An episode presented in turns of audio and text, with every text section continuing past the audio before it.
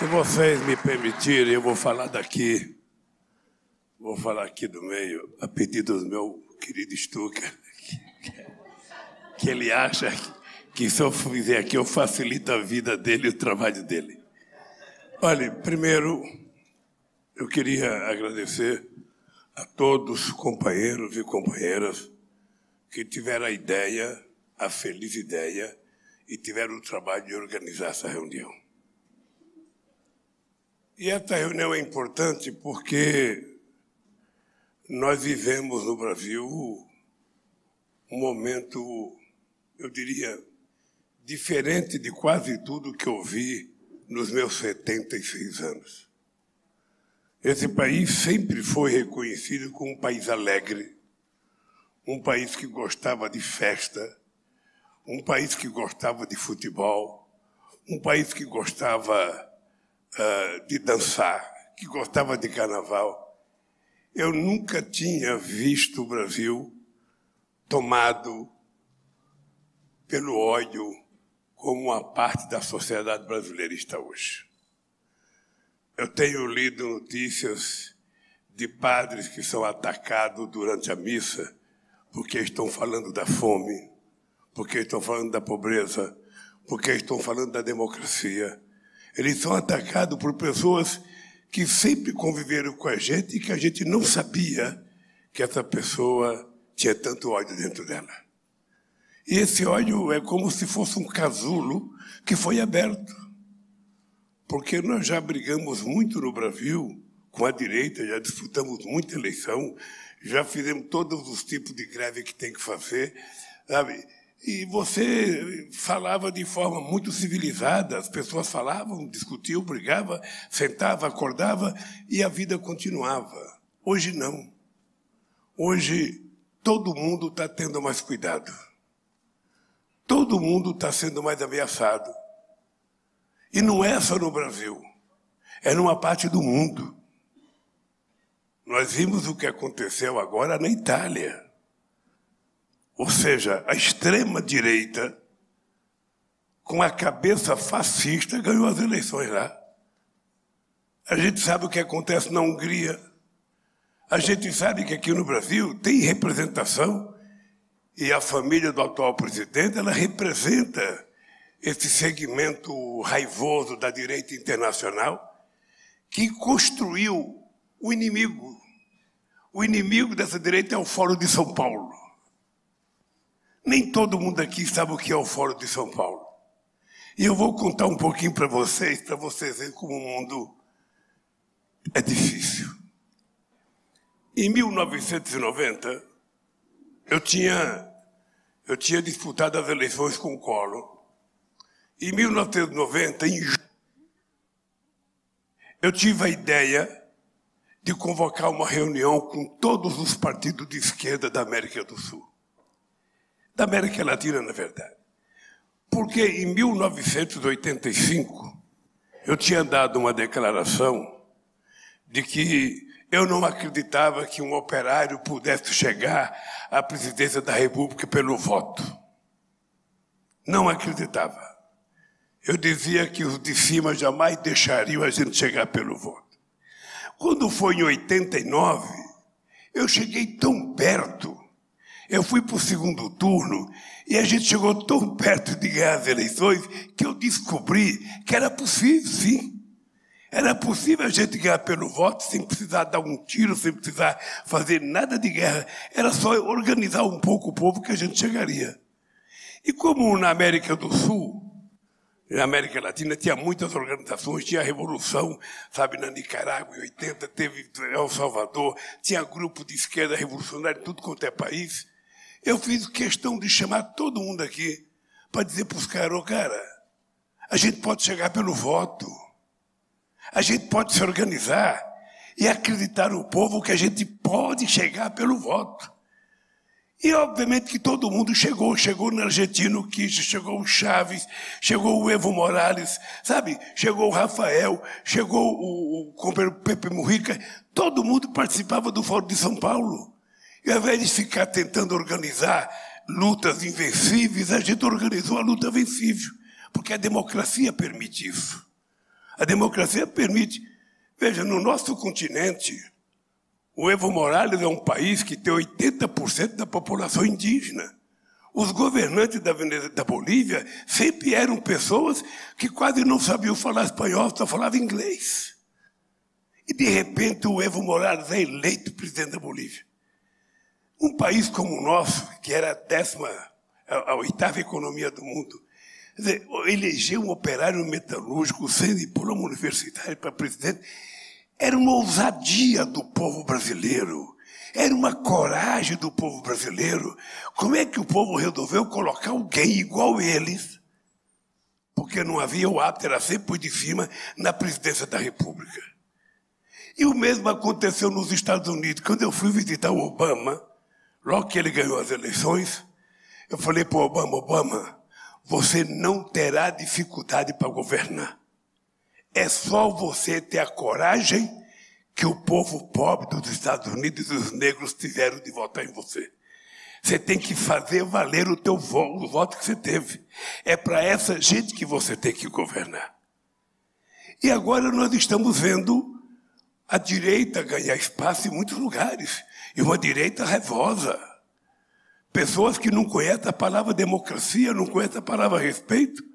Eu tenho lido que atritos em igreja, o padre está fazendo o sermão e aparece alguém e levanta para agredi-lo, sabe, fisicamente. Você todo dia vê uma briga, já está acontecendo morte. Quando, na verdade, nós queremos é paz. O que nós queremos é paz, é democracia. Eu digo todo dia, o povo pobre não quer muita coisa. Primeiro, ninguém fez opção para ser pobre. É a única coisa que ninguém faz opção. Todo mundo gostaria de ser menos pobre. E o que, que as pessoas querem? As pessoas querem morar, as pessoas querem trabalhar, as pessoas querem comer, as pessoas querem estudar, as pessoas querem ter acesso à cultura, as pessoas querem poder ter um dinheirinho para ir no cinema, num teatro, para visitar um parente. Tudo isso está na Constituição. Tudo isso está na Bíblia. E tudo isso está na Declaração Universal dos Direitos Humanos. Então, nós não estamos fazendo nada, nada, nada ilegal quando a gente começa a fazer isso. Eu estava lembrando que eu era presidente do sindicato, a gente passava o mês fazendo reivindicação. Toda a gente ia na porta da fábrica, fazia a reivindicação, fazia a assembleia e entregava a pauta de reivindicação para o empresário. O empresário negava. Era um direito dele negar. Ele poderia não concordar. Mas a gente tinha para oferecer ao empresário a nossa força de trabalho. Como ele não tinha atendido a nossa reivindicação, a gente então deixava de trabalhar. O que é engraçado é que o Estado e o seu corpo policial nunca foram bater num padrão porque não atendeu os trabalhadores mas viu bater nos trabalhadores quando não atendia o patrão. Ou seja, numa demonstração de que a estrutura do Estado ela foi feita para segurar os privilégios. Ela não foi feita para garantir direitos. E é por isso que muita gente fica com ódio da gente e fica com gente de todas as pessoas da igreja progressista, das pessoas, já pode ficar certo. Eu convivi muito com a teologia da libertação, eu sei o ódio, eu conheci Hugo Gutierrez do Peru, figura fantástica. Então, companheiros, nós fomos eleitos presidente da República. Qual foi a diferença do nosso governo? A primeira coisa é que eu sabia de onde eu tinha saído e eu sabia para onde eu ia voltar. Eu ia voltar para a mesma casa, a 600 metros do sindicato, que me levou à presidência da República. Eu não tinha, não falava inglês, nem francês, nem espanhol. Eu não podia ir para Paris, passar dois anos estudando, ou para Londres, ou eu ia voltar para São Bernardo do Campo. E se o pessoal quisesse, ia para a porta de fábrica, fazer assembleia e discutir com os trabalhadores. O que, que nós fizemos de inovação? Nós fizemos 74 conferências nacionais. No meu governo, todas as políticas públicas que nós implementamos foram resultados de conferências municipais, conferências estaduais e conferência nacional. De todos os assuntos, de todos. Sabe, de cultura a pessoa com deficiência. Tudo foi decidido e tudo foi implementado na medida que a gente ia conquistando espaço para aprovar as coisas. E esse país chegou um momento de rara felicidade. Esse país estava alegre. Os aeroportos estavam cheios de pobres viajando. A gente não viaja de ônibus porque a gente gosta. Viaja porque não tem dinheiro para viajar de avião. Mas quando os pobres passaram a ter um dinheirinho, eles também começaram a viajar de avião, e aí a elite começou a dizer que os aeroportos tinham virado rodoviária. Incomodou. Como, como incomoda os pobres vir querer tomar banho de sol no Parque do Ibirapuera? Não é isso? Ali é, uma, é um preconceito, ou seja, há um preconceito contra a ascensão dos mais pobres. Mesmo que você não queira tirar nada dos outros, mas só pelo fato do pobre chegar perto de você já causa um certo pânico. Ah, o teatro que eu ia está cheio. Tem muita gente pobre. Ah, o restaurante que eu ia está indo muita gente pobre. O cinema, e assim vai. Uma coisa atrás da outra vai criando um conceito, um preconceito, um preconceito contra pobre, contra negro, sabe? E aí entra a questão do salário. A Constituição diz que mulher e homem fazendo a mesma função têm direito a ganhar o salário igual. Mas a Constituição não foi regulamentada ainda. É só vocês olharem para a cara do Congresso Nacional, vocês percebem que, embora todos nós sejamos maioria, a gente é minoria lá. A bancada ruralista tem quase 300 deputados. O Sem Terra tem dois. Veja quantos trabalhadores e operários tem no Congresso Nacional. Veja, não tem. Então você veja o negócio: os negros são metade desse país, tem poucos. As mulheres são a maioria e tem poucos. Eu lembro que quando a Irma Passoni foi eleita deputada federal, não tinha banheiro para mulher no café do Congresso Nacional. Porque não estava previsto mulher. Não fazia parte da cultura desse país a mulher ousar ser deputada. Tiveram que mudar e fazer banheiro para mulher. Aliás, não podia entrar no Congresso Nacional de calça comprida. Imagina a barbárie que era. E nós conseguimos avançar. E a coisa que eu tenho mais orgulho, o Gilberto Carvalho que está aqui, ele, a gente tentou fazer uma coisa que era fazer uma consolidação de todas as políticas públicas que a gente tinha feito. Não deu tempo fazer, e eu também fiquei com medo de mandar para o Congresso Nacional e o Congresso Nacional joga fora o que a gente tinha feito. Esperamos para ver se ia mudar para melhor o Congresso, mudou para pior. Então, veja, eu tenho a experiência de que só tem sentido eu estar nessa disputa se a gente tiver como obrigação que o povo decida as políticas que a gente vai colocar em prática no país. Senão a gente não muda nada. Eu anunciei esses dias que eu vou criar um Ministério dos Povos Originários. E vou criar.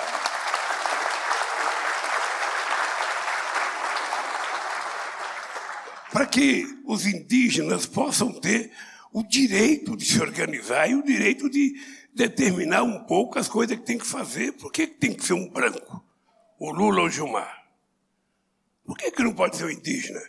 Que já tem muitos indígenas bem formados, bem preparados, tem indígena médico. Por que, que a FUNAI tem que ser dirigida por um branco de olhos verdes e não por um indígena? Por quê?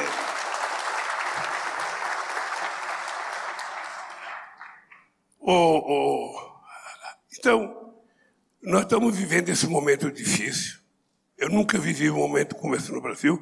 Quando houve o golpe militar, eu tinha 17 anos.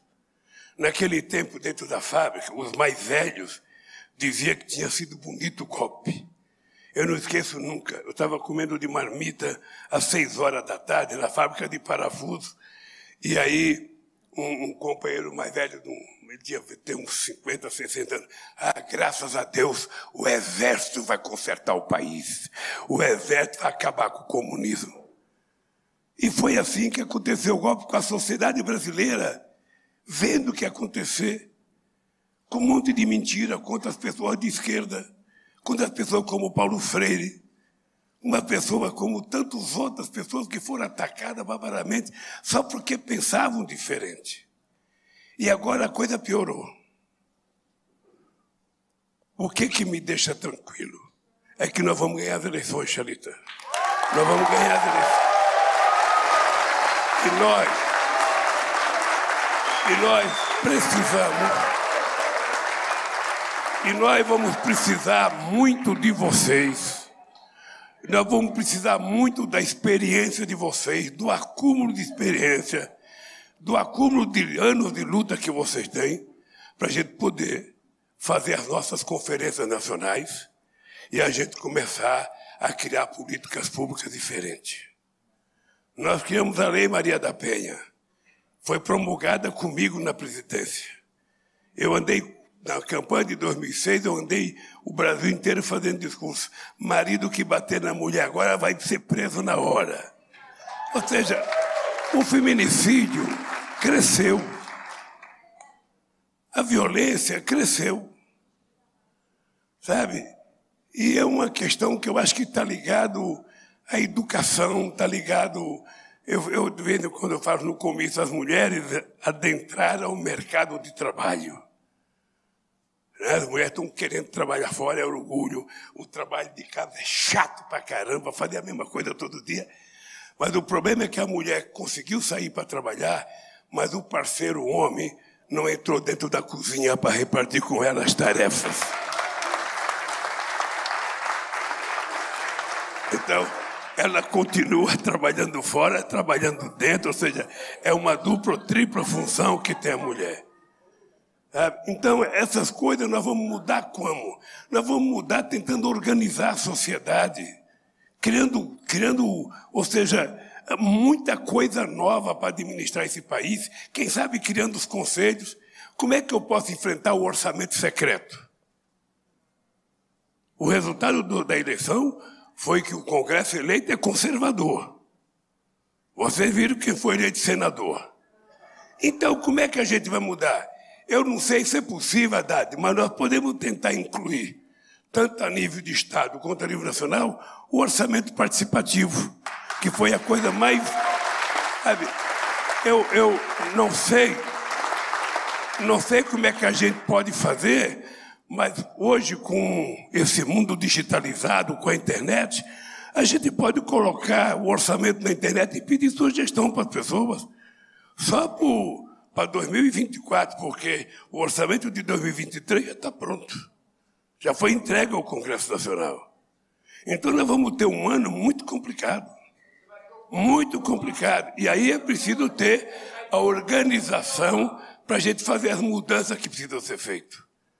A fome voltou e voltou pior do que estava em 2003. Pior. Ela voltou muito mais grave. Eu não consigo entender como é que esse país, que é o terceiro produtor de alimento do mundo, que é o primeiro produtor de carne do mundo, sabe, tem a gente vivendo às custas de osso, de, de, de carcaça de frango. Nós vamos precisar fazer muito trabalho social e eu acho que as igrejas podem ajudar muito a gente a fazer muita coisa. Nós temos muita coisa para cuidar. Eu diria para vocês uma coisa: tem tanta gente com deficiência que a gente tem que cuidar. Porque muitas vezes a família tenta esconder uma pessoa que está, sabe, portador de deficiência, quando na verdade nós temos que criar condições. Sabe, nós temos um problema sério com o autismo hoje no Brasil. É a coisa que as pessoas mais falam para mim, ô Lula, eu tenho um filho autista, sabe, não tem, não tem como cuidar, o Estado não ajuda. Nós vamos ter que criar políticas próprias para isso. E o ministro da Fazenda não pode dizer que não tem dinheiro. É tentar cuidar das pessoas que efetivamente mais precisam. Eu, se tivesse juízo, eu não estaria concorrendo a presidente da República. Eu casei, eu casei em junho com a Janja. Eu iria fazer uma viagem para Garanhuns. Acontece, acontece que eu não posso, eu não posso. Eu digo todo dia, quem tem uma causa não tem idade, não fica velho.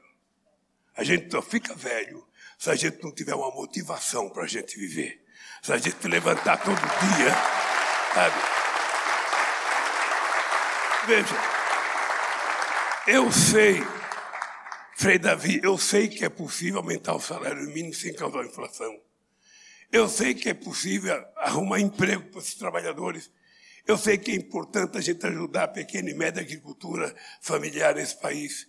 Eu sei que é possível a gente aumentar nossas exportações sem causar nenhum problema a esse país. E a gente vai ter que acabar com a fome outra vez.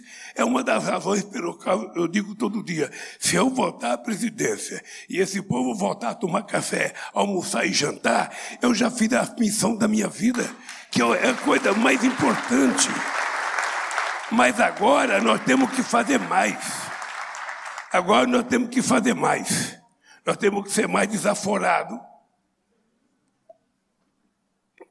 Por exemplo, com a questão climática. A questão climática, uns 20 dias, uns 20 anos atrás, era uma coisa muito de universidade, era uma coisa muito de bicho grilo, né? Agora não, gente, agora o mundo compreende de que ou os humanos que habitam esse planeta assumem a responsabilidade de cuidar dele, ou nós todos afundaremos na desgraça causada por nós. Já está provado cientificamente que não há necessidade de derrubar uma única árvore na Amazônia, não há necessidade de invadir o Pantanal, não há necessidade de invadir nenhum bioma nosso. Nós temos 30 milhões de hectares de terra degradadas que já foram pasto a gente pode recuperar esses 30 milhões e dobrar nossa produção de grão sem derrubar uma única árvore nesse país. Ou seja, se alguém tiver que derrubar, tem que plantar outra. É a nossa vida que está em jogo. Eu posso até dizer para você, Alckmin, que eu, os verdadeiros, os verdadeiros produtores rurais, aqueles que são sérios, não derrubam árvore. E aquele que derruba não, é, não derruba como produtor, derruba como um transgressor da lei que existe nesse país. Portanto, não haverá, não haverá mais garimpo ilegal em terras indígenas, não haverá ocupação em terras indígenas. E quero dizer, querida companheira, nós vamos tentar resolver mais rápido a questão dos quilombos nesse país, porque demora muito. Demora muito até você conhecer a área, até a antropologia reconhecer, e até o governo. Eu fui visitar um, um, um, um, quilombo Contagem. Esse quilombo foi reconhecido em 2006, eu era presidente da República. Fizeram uma festa. Eu voltei lá agora, esse ano ainda não foi legalizado. Ainda não foi definido a terra para as pessoas que moram lá. Ou seja, então tudo demora muito para o pobre, tudo demora, porque tem um, um manual que a burocracia trabalha. Sabe, o manual parece que só diz que não pode, não pode, não pode, não pode. E nós precisamos fazer as coisas acontecer, porque não há tempo de esperar. Eu quero dizer para vocês que a minha disposição e eu falo isso, as pessoas não acreditam, sobretudo o Xalita, sabe? Que eu estou com 76 anos, mas eu me sinto um menino. Eu me sinto, sinceramente, eu nunca tive tanta vontade, nunca tive tanta vontade de fazer as coisas como está agora. E eu sei que eu não posso esperar muito, não. É começar a ganhar, tomar posse e começar a trabalhar e as coisas começar a acontecer logo. Por isso, Eu quero que vocês saibam que esse encontro nosso não termina aqui. Ele apenas está começando. Quando a gente estiver no governo, a gente vai precisar de muitas reuniões. Muitas, obviamente que eu não estarei em muitas delas. Mas ou o Estado facilita a organização da sociedade e compartilha muita coisa com a sociedade, sobretudo com aqueles que estão organizados, com as igrejas. As igrejas podem suprir uma deficiência do Estado muito grande. Então, essas coisas eu quero que vocês saibam que eu não estou pedindo voto para vocês, porque eu vim aqui sabendo que vocês já iam votar em mim. Eu estou aqui, eu estou aqui dizendo para vocês, esse país vai mudar. Eu vim aqui para dizer para vocês, esse país vai mudar. É a única razão pela qual eu mereço ser presidente. É se for para fazer as coisas diferentes. Eu tenho que levantar todo dia eu tenho que ler as coisas que eu disse durante a campanha para mim não esquecer. Porque a gente esquece com facilidade os compromissos. A gente esquece. Se a gente não ler todo dia e se não tiver as pessoas cobrando da gente, cobrando de verdade. O que é duro é que muitos governantes não gostam de ser cobrado. Ah, hoje eu estou aqui, tudo legal com você, mas amanhã você me cobra uma coisa para aquele cair da oposição. Não deixa nem entrar no meu gabinete. Como eu já conheço muita gente há muitos anos, é a única solução para nós é envolver a sociedade na governança desse país, para a gente tentar ver se a gente consegue reorganizar as instituições. Nós vamos ter um problema, que nós vamos ganhar as eleições, nós vamos derrotar o Bolsonaro, mas o bolsonarismo está criado. O, não, e o Bolsonaro? Mas depois, depois nós temos que conscientizar a sociedade para que ela, sabe, não crie no bolsonarismo uma política, sabe, definitiva no Brasil, que é o que a extrema-direita está tentando fazer. Aqui em outros países. Em quase todos os países, é verdade. Portanto, eu quero agradecer a vocês, querido. Você sabe que uma coisa que eu disse comigo, que eles ficam com muita raiva, é porque a vida está difícil. Carne está difícil para o povo pobre comprar. Então, o que eu tenho dito? A gente vai voltar a viver mais dignamente. E a gente vai voltar, pelo menos um final de semana, a gente vai reunir a família para comer um churrasquinho. Não tem jeito. Sobre ó, nordestino, nordestino é muito pobre, mas nordestino não sabe comer sem uma carne, seja de cabrito, seja de bode. E, e agora está difícil para o povo. Está muito difícil a situação. As pessoas para comprar uma carne para comer, está muito complicado. Então, eu, veja, nós temos que resolver isso gerando empregos. Nós temos que. Sabe quanto tempo faz que não aumenta o salário mínimo? Quatro anos. Faz quatro anos que o salário mínimo não tem aumento real. Sabe quantas pessoas é envolvidas com o salário mínimo? 36 milhões. 36 milhões de pessoas fazem quatro anos que não tiveram nenhum aumento real no salário. A massa salarial dos trabalhadores, que no nosso governo 90% das categorias faziam acordo acima da inflação, agora todos estão fazendo abaixo. Como é que a gente conserta isso? Com um pouco de ousadia, muita coragem, porque senão a gente não faz. Eu diria ousadia porque sempre haverá aqueles que vão dizer: cuidado, Lula, você não pode fazer isso, isso custa dinheiro. A gente tem que perguntar quanto custou a gente não fazer as coisas no tempo certo. Quanto custou não alfabetizar esse país há 50 anos atrás? Quanto custou não fazer reforma agrária há 50 anos atrás? Quanto custou a esse país a gente não ter feito as universidades que era preciso fazer nesse país? Então fica mais barato fazer do que não fazer. Fica muito mais barato fazer porque a gente tem retorno imediato. Eu quero, eu quero agradecer, eu quero fazer. Olha, eu já, eu já, eu já, esse é um tema que eu não vou entrar, porque falta só, só 13 dias. 13 dias. Falta, falta 13 dias para a gente votar no 13. Aí quando a gente ganhar, a gente vai ver o que a gente vai fazer e muitas coisas. Tá? Eu só quero agradecer, Gilberto. Só quero, Renato, agradecer a organização, dizer para vocês que se não tivesse nada para justificar a minha vida, uma reunião como essa justifica a existência da gente pela qualidade das pessoas que vocês são. Que Deus abençoe a todos vocês, dê saúde e que no dia que no dia 30 não te esqueça, vote no 13.